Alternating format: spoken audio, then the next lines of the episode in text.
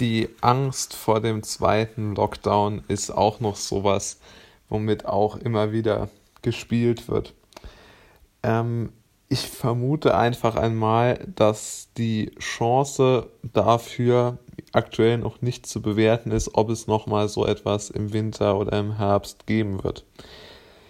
Ähm, man kann es, glaube ich, aber einschätzen. Also, ich denke, es wird keinen zweiten Lockdown geben, weil einfach die wirtschaftlichen Konsequenzen so immens wären, dass man da schon fünfmal drüber nachdenken wird, um wirklich, ob man wirklich, wirklich das machen muss. Was ich mir aber schon vorstellen kann, ist beispielsweise die Schließung von Cafés und Restaurants über die Wintertage. Denn es ist sehr wahrscheinlich, dass es wieder einen, ja, einen leichten Anstieg oder auch einen Anstieg dieser Infektionszahlen mit dieser Krankheit geben wird. Weil ganz einfach dieses niedrige Infektionsgeschehen ja nur deshalb ist,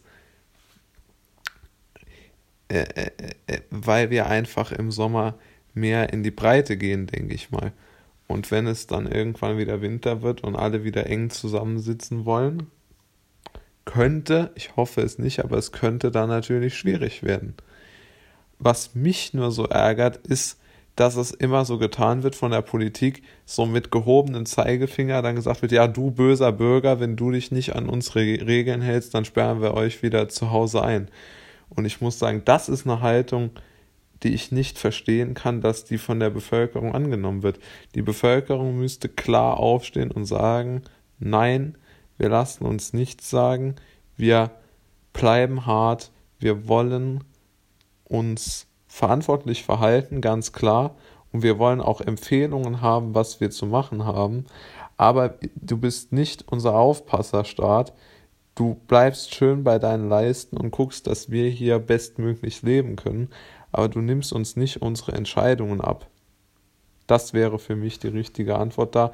Und aufhören mit diesen Androhungen, wie jetzt auch zum Beispiel der Hans hier im Saarland, der gesagt hat, ja, Vince, äh, oder in seiner blöden äh, Regierungserklärung äh, oder was er da immer macht, dann gesagt hat, ja, wenn nicht, dann ziehen wir wieder an. Also so kann man das nicht formulieren. Bei aller Liebe.